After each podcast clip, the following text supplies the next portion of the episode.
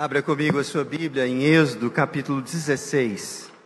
Hoje nós vamos estudar do verso 11 ao 28. E o Senhor disse a Moisés: Tenho ouvido as murmurações dos filhos de Israel. Dize-lhes: Ao crepúsculo da tarde comereis carne, e pela manhã vos fartareis de pão, e sabereis que eu sou o Senhor, o vosso Deus. À tarde subiram codornizes e cobriram o arraial pela manhã jazia um orvalho ao redor do arraial. E quando se evaporou o orvalho que caíra na superfície do deserto, restava uma coisa fina e semelhante a escamas, fina como a geada sobre a terra. Vendo-a os filhos de Israel, disseram uns aos outros: O que é isso? Pois não sabiam o que era. Disse-lhes Moisés: Isto é o pão que o Senhor vos dá para o vosso alimento. Eis o que o Senhor vos ordenou: colhei disso, cada um segundo o que puder comer, um gomer por cabeça, segundo o número das vossas pessoas. Cada um tomará para os que se acham na sua tenda. Assim o fizeram os filhos de Israel, e colheram uns mais e outros menos. Porém, medindo-o com o Gomer, não sobrejava ao que colhia muito, nem faltava ao que colhia pouco, pois colheram cada um quanto podia comer. Disse-lhes Moisés: Ninguém deixe para a manhã seguinte. Eles, porém, não deram ouvidos a Moisés. Alguns deixaram do maná para a manhã seguinte, porém deu bichos e cheirava mal. E Moisés se indignou contra eles. Colhiam Colhiam-no, pois, manhã após manhã, cada um quanto podia comer, porque em vindo o calor se derretia. Ao sexto dia, colheram pão em dobro, pois dois gômeres para cada um. E os principais da congregação vieram e contaram-no a Moisés. Respondeu-lhes ele: Isto é o que disse o Senhor Amanhã é repouso santo, sábado do Senhor. O que quiser descozer no forno, cozeio. O que quiser descozer na, em água, cozeio em, em água. E tudo o que sobrar, separai, guardando-o para a manhã seguinte. E guardaram até pela manhã seguinte, como Moisés ordenara, e não cheirou mal e nem deu bichos. E então disse Moisés: Comei-o hoje, porque o sábado é do Senhor. Hoje não o achareis no campo. Seis dias o colhereis, mas o sétimo dia é o sábado, nele não haverá. Ao sétimo dia saíram alguns do povo para colher, porém não o acharam. E então disse o Senhor a Moisés: Até quando recusareis guardar os meus mandamentos e as minhas leis. Eu quero chamar a sua atenção para ler junto comigo a segunda parte do verso 28, em uma só voz, vamos ler a pergunta que Deus fez ao povo, juntos. Até quando recusareis guardar os meus mandamentos e as minhas leis? Amanhã, exatamente amanhã, fará 15 dias que a Polícia Civil do Estado de Goiás fez uma operação, sobretudo na cidade de Anápolis e de Goiânia, com mandados de busca, apreensão, onde muita gente foi presa e muitos imóveis e bens foram recolhidos. Ah, o foco dessa operação estava ligado à Ana Prêmios, que é uma empresa que trabalhava já há bastante tempo na nossa região, inclusive com sede em Anápolis, vendendo títulos de capitalização e fazendo sorteios desses títulos. Eles prometiam é, prêmios de mil a setecentos mil reais. E muitos influencers, pessoas famosas, estavam fazendo propagandas para essa empresa e eles estavam vendendo muitos e muitos títulos. Até que foi descoberto um esquema é, criminoso que funcionava por trás desses sorteios. A cúpula da empresa contratava pessoas para virem a público e falarem que eram ganhadoras dos prêmios, apresentando bilhetes falsos e dizendo que elas de fato tinham ganhado. Acontece que eles só ganhavam uma comissão e o esquema ia recebendo o dinheiro das apostas e não entregando nenhum valor é, prometido. A, a conta é muito simples, só entra dinheiro, não sai.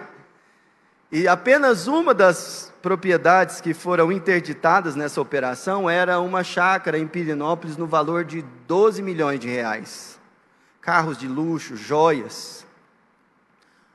Mas infelizmente o que mais me chamou a atenção não foi simplesmente a maldade do esquema, mas é saber que uma das pessoas que estava na cúpula da empresa, que foi presa, era um pastor evangélico da nossa cidade. Agora você pensa. Ah, historicamente, a, a igreja protestante ela se coloca contra os jogos de azar como fonte de renda, como algo que é legítimo que nós podemos aprender dos princípios da palavra do Senhor. Agora, você ter um pastor na frente de uma empresa dessa, funcionando como um estelionatário, um formador de quadrilha, tem alguma coisa muito errada com essa percepção é, de religiosidade e finanças. Não é novidade para todo, para ninguém que há muitos escândalos envolvendo pastores é, que usam suas igrejas eventualmente para lavar dinheiro e para se enriquecer às custas das, da boa fé dos outros. E numa semana onde foi muito discutido a questão do imposto de renda, especialmente para pastores, eu queria só fazer um, um adendo aqui e esclarecer que na nossa igreja, na igreja presbiteriana, pastores não administram o dinheiro da igreja. Isso é confiado ao conselho e à junta diaconal os pastores da nossa igreja são remunerados, todos eles são. E eles são remunerados a partir de um salário votado pelo conselho. E nós, sim, todos os pastores dessa igreja recolhem 27,5% de imposto de renda na fonte, tá bom? Só para deixar claro, porque nós não lidamos com esse assunto como se tivéssemos vergonha dele. A nossa igreja cuida muito bem dos seus pastores mas eles também contribuem financeiramente, inclusive com os dízimos e com os impostos no nosso país. Fechado parênteses, eu queria chamar sua atenção para os benefícios que a lei de Deus pode produzir na igreja, sobretudo quando nós estamos falando sobre os princípios da lei de Deus ligados a finanças. Nós já temos estudado isso durante todo o mês de janeiro. Mas hoje eu queria chamar a sua atenção para a lei de Deus. E por que esse tema? A lei de Deus é um tema mal compreendido, sobretudo pela igreja evangélica no Brasil, que dá muito vislumbre e atenção à graça da nova aliança. E não há problema em nos dedicarmos à graça, porque a graça é maravilhosa mesmo. Nós somos salvos pela graça de Deus e não pela nossa obediência à lei. E, e, isso ficou muito claro, por exemplo, na carta aos Gálatas, em que o apóstolo Paulo fala que a lei serviu como um tutor, um professor para mostrar a excelência da santidade de Deus, mostrar a excelência do seu caráter, mas também conduzir o povo a chegar à conclusão de que ninguém seria salvo pela obediência da lei. Contudo, é um grande erro acreditar que Deus nos salva do pecado, que é a transgressão da lei, para continuarmos a ter uma vida imunda de transgressão da lei. Nós não somos salvos por boas obras de obediência à lei, mas nós somos salvos para praticarmos a boa obra que o Senhor nos ensina na Sua palavra. E quando nós estamos falando sobre a lei ligada às finanças, Quais são essas leis e como nós podemos lidar com elas hoje? Porque afinal de contas, Nós estamos falando de uma lei que foi promulgada há muito tempo atrás, num povo que estava peregrino pelo deserto, num sistema econômico totalmente diferente do nosso. E será que essa lei do Antigo Testamento tem alguma validade para a nossa administração financeira doméstica ou empresarial hoje? Eu creio que sim. E eu gostaria de demonstrar para você a direção que a lei nos dá. Queria mostrar para você a justiça e a prosperidade que a lei de Deus promove. E por fim, eu quero ressaltar que a lei de Deus, quando compreendida no seu âmago, produz descanso. E nós precisamos tanto disso.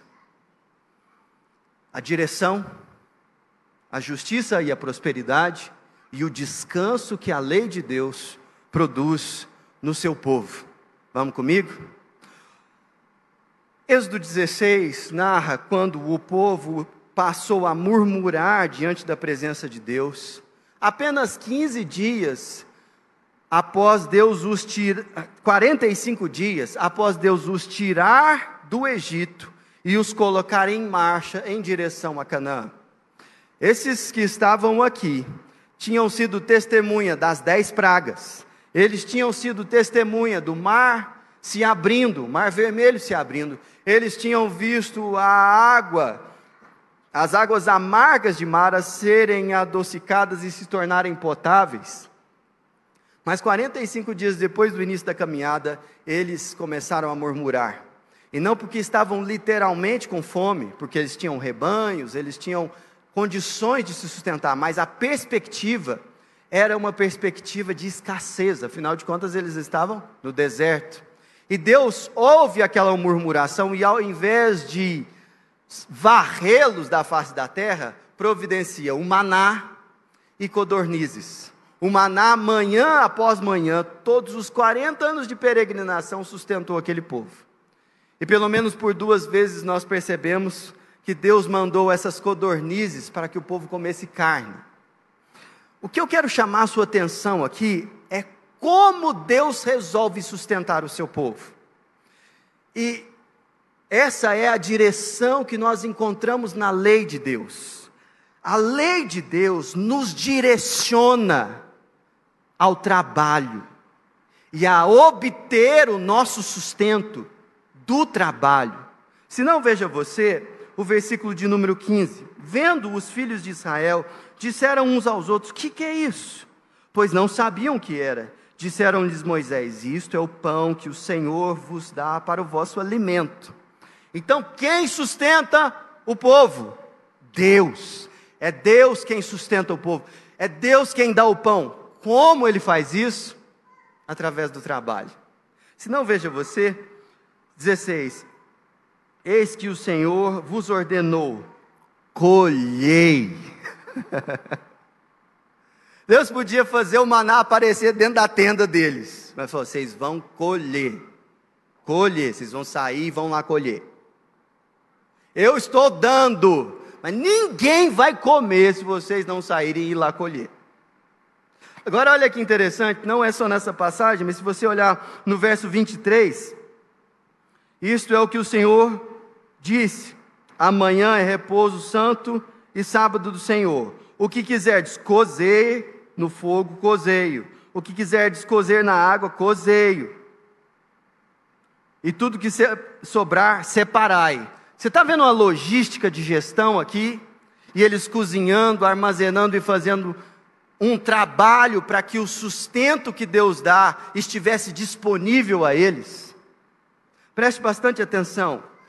Se você estudar a Bíblia de capa a capa, você perceberá todo o povo de Deus sempre foi sustentado pelo Senhor, mas isso sempre envolveu trabalho. Até quando Deus faz um milagre, o povo trabalha. Veja, por exemplo, 2 Reis capítulo 4. Eliseu é enviado a ajudar uma viúva, esposa de um profeta. E a viúva não tem nada para comer. E Eliseu falou assim: Você tem vasilha em casa? Está tudo vazio, está tudo certo. Passa nas suas vizinhas e traga mais vasilhas para sua casa, e Deus vai fazer com que o azeite seja multiplicado. Ela fez, obedeceu, trabalhou e começou a encher as vasilhas. Sabe o que, que aconteceu depois que o milagre se manifestou? Olha o versículo de número 7. Segunda Reis 4, 7. Então foi ela e fez saber ao homem de Deus. E ele disse: Vai, vende o azeite, paga a tua dívida, e tu e os teus filhos e vive com o resto. Você vai entender? Ela trabalhou, ela creu na palavra, trabalhou, Deus fez o um milagre, aí ele falou assim: vai lá e vende. Olha que coisa interessante. Certa vez Jesus estava andando com os discípulos e ele chegou à cidade de Cafarnaum. E lhe foi exigido que pagasse o imposto. Estava lá o cobrador romano. E chamou Pedro no lado e falou assim: Olha, você tem que pagar o imposto. Tá? O que, que aconteceu? Jesus movimentou os braços, falou umas palavras e fez aparecer o dinheiro do imposto. Aleluia, não foi isso que aconteceu? Foi não. Dá uma olhada para o texto, Mateus 17, 27. Dá uma olhada lá.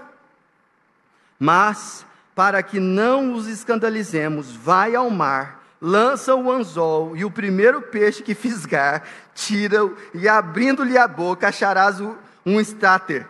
Toma-o e entrega-lhes por mim e por ti. Está entendendo? É muito mais difícil fazer aparecer o dinheiro na boca do peixe, mas é o que Jesus, é o milagre que Jesus escolheu fazer. Meus irmãos, quando alguém é impactado pela mensagem do Evangelho, ele não somente deixa de amar o dinheiro, mas ele entende que o método de Deus para o nosso sustento não é a Mega Sena, não é o jogo do bicho, não é o Ana Prêmios, não é o bet do jogo lá. E que tudo isso é um desperdício enorme de recursos. E que não vale a pena também entrar em esquemas de corrupção lá no seu trabalho para que você ganhe mais, roubando dos outros ou produzindo pobreza através da sua corrupção. Sabe por quê? Efésios capítulo 4, versículo 28, o apóstolo Paulo está falando de uma mudança. Quando o evangelho chega no coração de alguém, ele diz o seguinte: aquele que furtava, não furte mais. Lembra da lei? não furtarás. Essa lei não foi revogada por causa da graça. Nós cremos na graça, mas nós somos apostólicos a ponto de falar: furto, roubo, corrupção é pecado. É pecado. Aquele que furtava, não furte mais, antes trabalhe, fazendo com as próprias mãos o que é bom para o seu sustento? Sim, mas também para que tenha com que acudir os necessitados. Olha que visão de mundo diferente. Ao invés de participar com esperança de um esquema fraudulento ou de um jogo que poderá enriquecer você através do empobrecimento de muita gente que coloca a sua fé num sorteio, que você tem que fazer é trabalhar. Trabalhar. É assim que Deus sustenta o seu povo. É simples assim, mas nós vivemos dias em que até mesmo a igreja está esquecendo disso. Mas vamos à frente. A lei de Deus, ela nos direciona ao trabalho, mas é interessante que ela também, ela produz justiça e faz o povo do Senhor prosperar. Se não veja você, o verso 16. Eis, eu estou em Êxodo 16, 16. Eis o que o Senhor vos ordenou: colhei disso, cada um segundo o que pode comer, um gomer por cabeça, segundo o número das vossas pessoas. Cada um tomará para os que se acharem na sua tenda. E assim o fizeram. Os filhos de Israel e colheram uns mais e outros menos. Porém, medindo-o como Gomer, não sobrejava ao que colhia muito, nem faltava ao que colhia pouco, pois colheram cada um o quanto podiam comer. Não houve, no meio do deserto, nenhuma família que passou fome. Por quê? Porque eles trabalhavam. E por quê? Porque eles faziam isso a partir da lei do Senhor. Perceba aqui que há uma equidade se manifestando. E veja que isso é muito diferente de igualdade social. A Bíblia não fala sobre igualdade social, ela fala sobre justiça e equidade. São conceitos muito diferentes. Porque Deus estabeleceu mecanismos no meio do seu povo, através da lei, para que, mediante o trabalho, as pessoas fossem sustentadas, mas também houvesse assistência, cuidado àqueles mais vulneráveis. De forma que aqueles que colhiam mais compartilhavam uns com os outros, e esse princípio produziu naquele povo peregrino equidade e justiça. O apóstolo Paulo, lá em 1 Coríntios, comenta esse, esse texto aqui, falando e repreendendo aos coríntios, falando da sua indisposição como igreja, de eles se ajudarem mutuamente e de eles olharem para os princípios da palavra de Deus e aplicarem na sua vida financeira. Agora, veja a excelência, por exemplo, da lei de Deus nessa equidade de distribuição. Quando lá em Ruth, o capítulo 2, você tem é, Ruth indo colher nos campos de Boaz. Havia uma prescrição na lei do Senhor para receber aquela mulher lá. O versículo de número 8 e 9 do capítulo 2 de Ruth falam as palavras de Boaz a ela. E ele diz o seguinte: Então Boaz disse a Ruth: Ouve, filha minha, não vás colher em outro campo nem tampouco passes daqui, porém aqui ficarás, como as minhas servas, estarás atenta ao campo que cegarem e irás após elas. Não dei ordem aos servos que não te toquem. Quando tiver de sede, vai à vasilha e bebe do que os servos tirarem. Aqui há uma referência à lei do, do respigar, que obrigava os proprietários de terra a não colherem completamente a sua plantação, mas especialmente deixarem as bordas para as viúvas, para os estrangeiros e para os órfãos. Não havia lugar melhor na terra, não havia nação que protegia legalmente com mais recursos do que a nação de Israel no tempo da lei do Senhor. Por quê? Porque a lei de Deus produz justiça e equidade. Agora, veja como a lei fazia isso através do trabalho das viúvas, através do trabalho dos órfãos, através do trabalho os estrangeiros tinham sustento. É justamente por isso que qualquer programa de transferência de renda seja ele público, seja de misericórdia, por exemplo, na junta diaconal, que não envolver o trabalho daquele que está sendo assistido, ele não tem um caráter bíblico e não prosperará.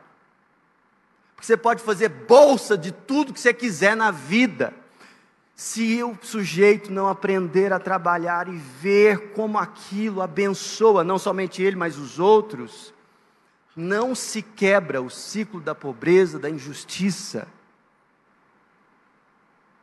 Uma nação demora muito para aprender isso. Mas quem sabe Deus não trouxe você aqui para ensiná-lo nessa noite? Porque todas as vezes que nós quebramos a lei do Senhor, nós experimentamos injustiça e empobrecimento e fraqueza, não só para nós, mas para os nossos próximos. Se não, veja você o versículo 20, Êxodo 16, 20. Eles, porém, não deram ouvidos a Moisés, e alguns deixaram do maná para a manhã seguinte, porém deu bichos e cheirava mal. E Moisés se indignou contra eles. Colheram, pois, na manhã, manhã após manhã, cada um quando podia comer, porque em vindo o calor se derretia. A instrução foi muito clara. Você vai pegar para o dia, e Deus amanhã dará novamente, tá certo? Tá certo, entendemos. O que, que eles fizeram? Pegaram, mas pegaram a mais. E começaram a estocar. E deu bicho. E começou a feder. Não é estranho? Mas não é interessante isso ser apresentado aqui? Você pode falar assim, poxa vida, mas esse povo é teimoso demais. Eles não conseguem entender uma instrução tão simples como essa. Bom, você pode apontar para o povo de Israel como um povo sem fé e teimoso, mas não sem olhar para si mesmo e fazer uma análise do que significa esse princípio para nós hoje. Eu vou aplicar isso a uma, a uma realidade diferente. Nas Escrituras, 100% do que você ganha não sustenta você um mês todo, mas 90% sim. e é estranho, mas é assim que funciona. 100% não dá, mas 90% dá. E aí você fala: não, não, não, não, não dá não. E aí você vai resolver ensinar a Deus a te sustentar. O problema é que você não se organiza, não lida com as finanças, contando com a benção de Deus e nem na presença dEle. E o resultado a gente já sabe. E o resultado é o fedor, é a falta é a insatisfação na alma. E não dá para olhar para o povo no Antigo Testamento e apontá-los como pessoas que não temiam ao Senhor, sem olhar para a nossa realidade hoje Senhor, eu te sirvo com as minhas finanças, e eu confio de que a tua lei é a melhor para a minha vida. É interessante nós olharmos Atos capítulo 9, verso 39, e já na nova aliança percebemos como, como esse princípio de generosidade e serviço ao Senhor através das finanças sempre acompanharam o povo do Senhor. Você pode ver Atos capítulo 2, quando todo o povo, é, a partir da obra do Espírito Santo, contribuía generosamente. No capítulo 4, mas eu quero te chamar a atenção para não Barnabé, que era uma pessoa de muitas posses, porque você pode falar assim: Boaz fez o que fez porque ele tinha muito. Eu quero te chamar a atenção para uma mulher chamada Dorcas, ou Tabita. Em Atos capítulo de número 9, sobretudo no verso 39, hum, é, depois dessa mulher ter morrido, é, o apóstolo Pedro vai àquela cidade, em Jope, para consolar os irmãos, e o Espírito Santo o direciona a orar pela ressurreição daquela mulher. E um milagre ali acontece. Mas veja que interessante como aquelas mulheres da cidade é, vieram conversar com Pedro. Atos 9,39. Pedro se aprontou e foi com eles. Quando chegou lá, eles o levaram ao quarto do andar superior Todas as viúvas o cercaram, chorando e mostrando-lhes túnicas e vestiduras que Dorcas tinha feito enquanto estava com elas. Percebe? O trabalho de Dorcas não era só para ela, ela usava o seu trabalho para abençoar outras pessoas. E a igreja foi abençoada e impactada com a vida daquela mulher. Meus irmãos, hoje nós temos um acampamento e uma instância chamada Dona Agnes Chagas, porque Deus levantou uma Dorcas no nosso meio e fez através do trabalho dela todos nós sermos abençoados. Por quê? Porque Deus, pela sua lei, vai fazendo com que o seu povo trabalhe, experimente justiça e equidade e perceba a obra do Senhor florescer e crescer. Bênção do Senhor, ela está sobre nós quando nós vivemos a partir desses princípios da lei do Senhor. Eu aqui não estou desprezando a graça, nem menosprezando ela, porque você não consegue comprar a sua salvação por nada nesse mundo. Mas seria um grande desperdício, depois de encontrar a palavra e aprender o caminho da vida, viver como se você ainda fosse um ímpio e funcionar na, nas categorias de alguém que não teme ao Senhor. Mas por fim, eu queria te falar da lei de Deus que promove descanso no meio do povo do Senhor.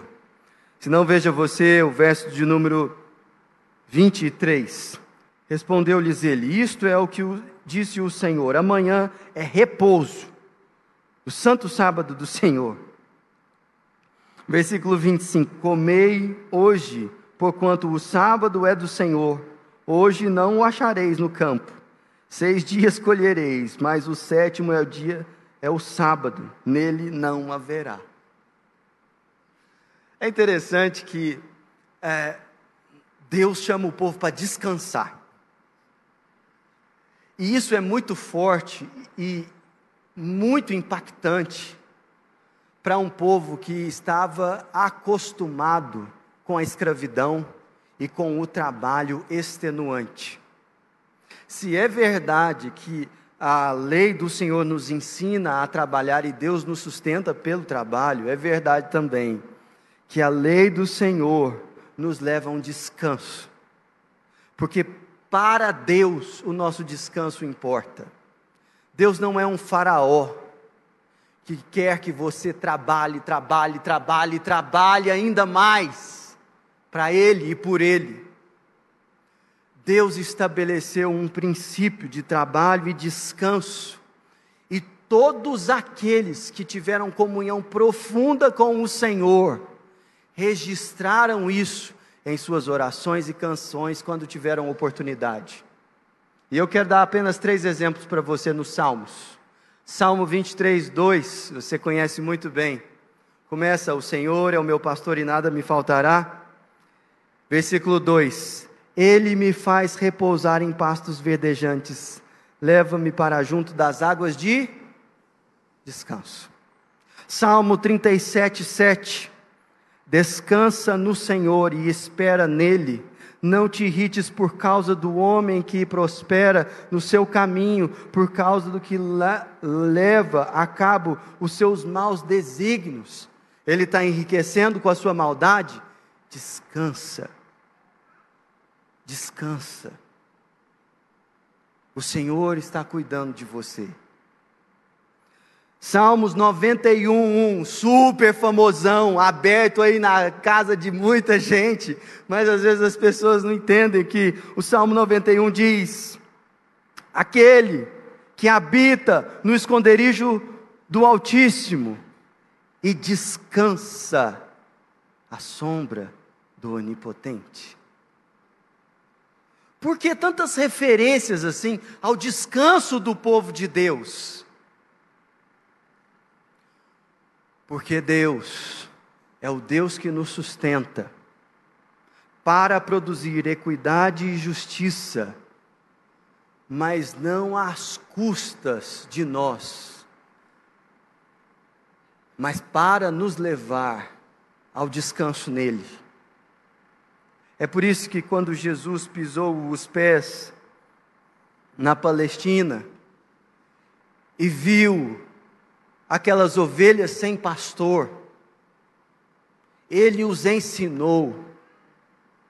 E um dos seus maiores e melhores e mais maravilhosos convites está registrado em Mateus capítulo 11, versículo 28. Vinde a mim, todos os que estáis cansados e sobrecarregados, e eu vos aliviarei.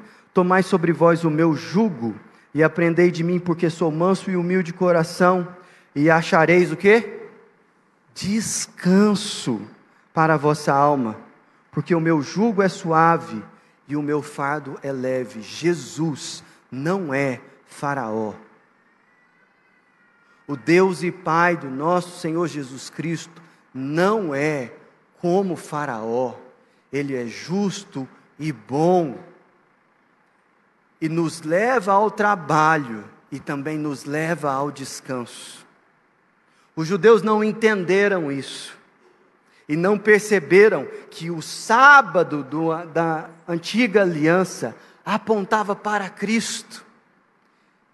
E Mateus, nos instruindo a como lidar com o sábado, ele coloca esse convite maravilhoso é, no finalzinho do capítulo 11, mas se você olhar o capítulo 12, você perceberá os fariseus repreendendo os discípulos porque estavam colhendo no dia do sábado. E Jesus falou: o sábado não foi feito para o propósito que vocês estão fazendo aí com a lei. O sábado foi feito para o homem. Porque Deus quer que vocês descansem. Meus irmãos, a nossa sociedade confunde descanso com entretenimento. E entretenimento não é descanso. Você pode maratonar o Netflix. Você pode é, ir para o rancho ou a fazenda mais bonita e luxuosa.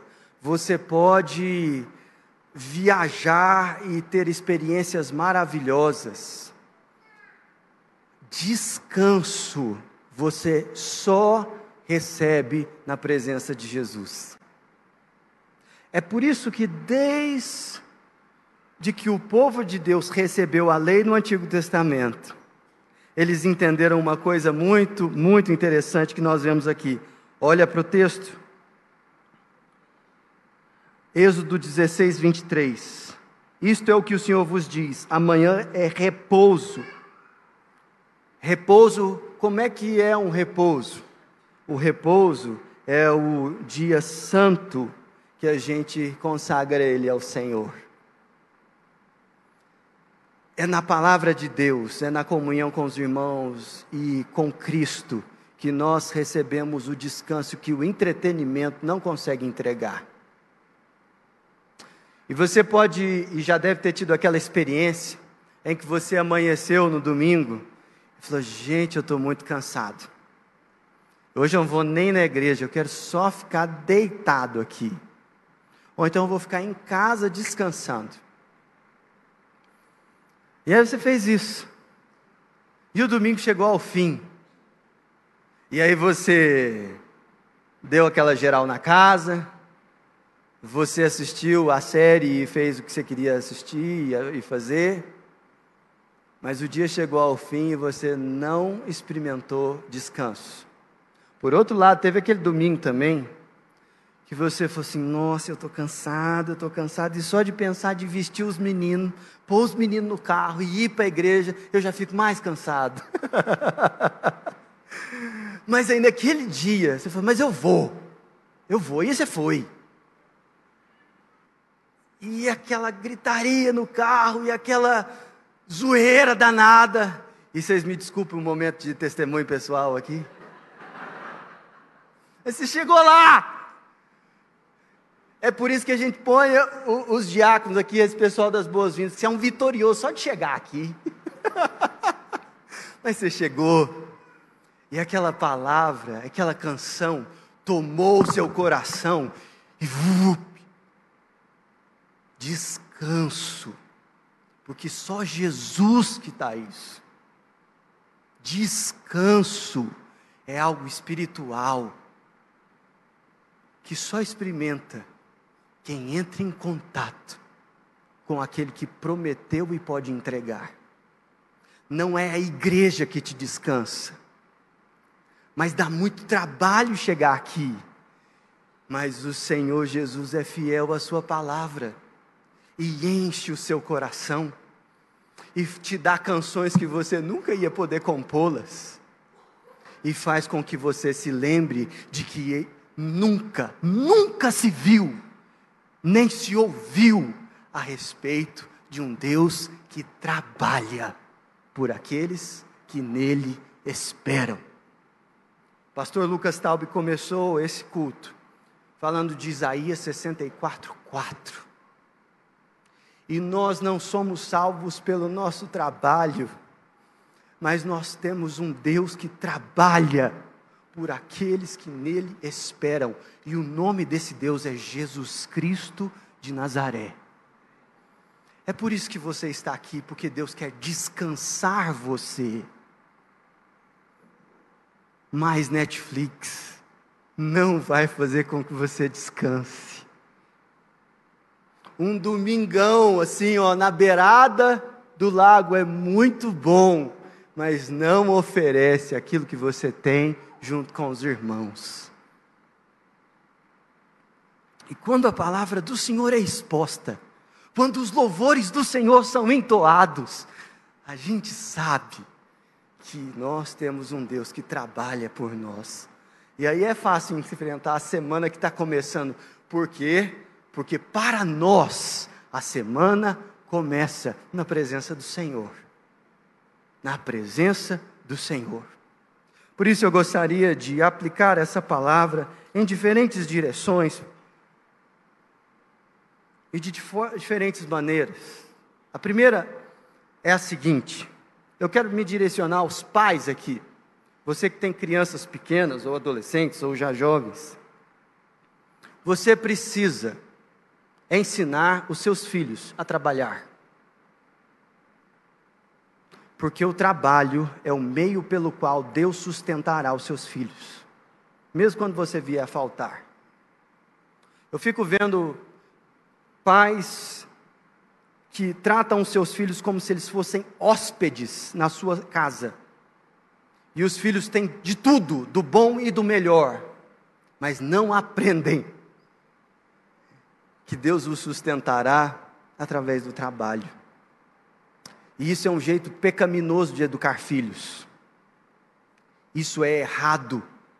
Isso não está de acordo com a lei de Deus. Por isso, seu filho precisa participar do trabalho que sustenta a sua casa, mesmo que com pequenas tarefas, lavando a louça, ajudando nos cuidados domésticos, e você precisa ensiná-lo a lidar com o dinheiro e a perceber que através do trabalho Deus o abençoará. Existe uma cultura nesse mundo que tenta colocar na cabeça do seu filho que ele deve aprender a ser o espertão e a passar os outros para trás. Existem pais que pegam parte do seu dinheiro e ensinam os seus filhos a apostar. Quem sabe, filhão, você vai, com essa, com essa aposta aqui, resolver o problema da nossa família. Isso quem faz é um pagão. Isso não é do povo de Deus. Segundo, não desperdice o seu dinheiro com jogos de azar. Isso é pecado, isso é errado, isso é depositar a sua fé nas riquezas. Não é assim que o povo de Deus age e vive. Seja na mega da virada, seja no bet lá antes do jogo do seu time. Isso é um enorme desperdício de recursos. Sabe por que é tão interessante para a Caixa Econômica Federal manter os sorteios que ela mantém com toda aquela estrutura? Porque eles recolhem milhares e milhares e milhões e milhões das pessoas mais pobres do nosso país. Isso não produz justiça social. Não é assim que o povo de Deus gasta o seu dinheiro. De uma vez por todas, entenda isso. E viva pela lei do Senhor. Terceiro, você quer descansar? Por mais que você esteja cansado, separe tempo para o Senhor. Separe o domingo para adoração. Você pode acreditar que se você trabalhasse mais hoje, você obteria mais. E do ponto de vista da lógica do mercado, talvez isso até faça sentido. Mas deixa eu ler para você o versículo 27. Ao sétimo dia saíram alguns do povo para colher, porém não o acharam. Você já teve a sensação de trabalhar em vão? Porque não adianta trabalhar mais quando você não trabalha a partir do princípio da lei de Deus. Creia. Porque Deus trouxe você aqui para te fazer uma única pergunta: até quando você vai se recusar a guardar os mandamentos e as leis do Senhor, inclusive no que diz respeito a finanças? Agora, preste bastante atenção. Se Jesus é o nosso descanso e é Ele quem nos ensina e nos salva e nos guia à justiça, eu queria também fazer você pensar em sua relação com Jesus. Porque você pode ter muito afeto por Jesus, e isso é uma dimensão da vida. Mas preste bastante atenção: Jesus falou o seguinte: aquele que tem os meus mandamentos e os guarda, esse é o que me ama.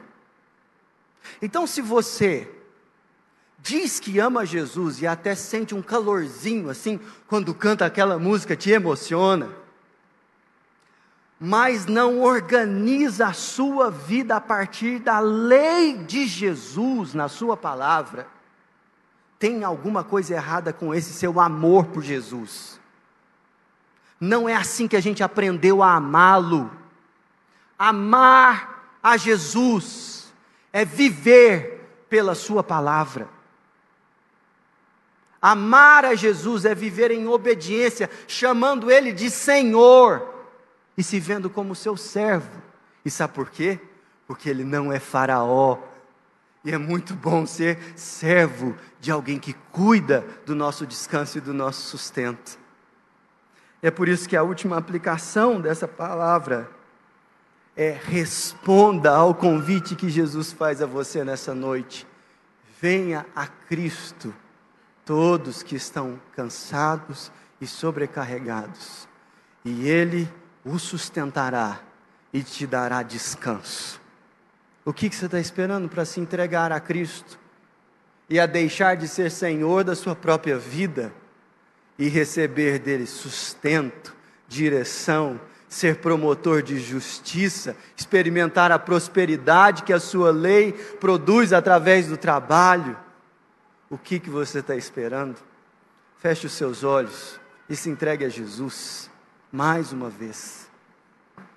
Vamos orar. Ô oh, Senhor Jesus, nós te louvamos, porque nós não precisamos temer o sustento do dia de amanhã. Nós confiamos de que o Senhor mandará o maná nós não precisamos ter um cuidado qualquer que seja. Nosso trabalho é, em primeiro lugar, confiar em Ti e descansar no Senhor. E nessa noite, ó Pai, eu quero interceder por aqueles da nossa igreja que estão desempregados. Pai, no nome de Jesus, abre uma porta essa semana para essas pessoas. Dá um contato Coloca na cabeça deles uma ideia. Faz eles, ó Deus, cruzarem um caminho de oportunidade. E dá a eles, ó Deus, alegria de sair para o trabalho, no nome de Jesus. Pai, eu quero te pedir por aqueles que estão lidando com o trabalho, como ímpios, que não param nunca para descansar que não param, ó Deus, para desfrutar da tua doce e maravilhosa presença. Mulheres que se comportam como Marta e não como Maria. Senhor, no nome de Jesus, aviva a obra no nosso coração, a ponto de pararmos para descansar em Ti, porque o Senhor é bom pastor e nos leva para águas de descanso. Senhor, sacia o Teu povo, para que nós possamos ter sede do Senhor e da Tua presença. Pai, eu quero interceder por aqueles que têm, ó Deus, vivido e gastado e desperdiçado o seu dinheiro com aquilo que não te honra. No nome de Jesus, ó Deus, quebranta-nos, para que o jeito que nós administramos as finanças te honre, e no meio do povo do Senhor não haja fedor e nem tenha bichos, mas que o Senhor nos faça como luzeiros nessa nação para abençoar o Brasil com justiça e equidade através do nosso trabalho. Pai, no nome de Jesus, aqueles que têm servido o dinheiro, que o Senhor se mostre como Rei e Senhor nessa noite, para que esse ídolo seja quebrado em nome e na autoridade de Jesus. Nós oramos assim, para a tua glória, em nome de Jesus. Amém.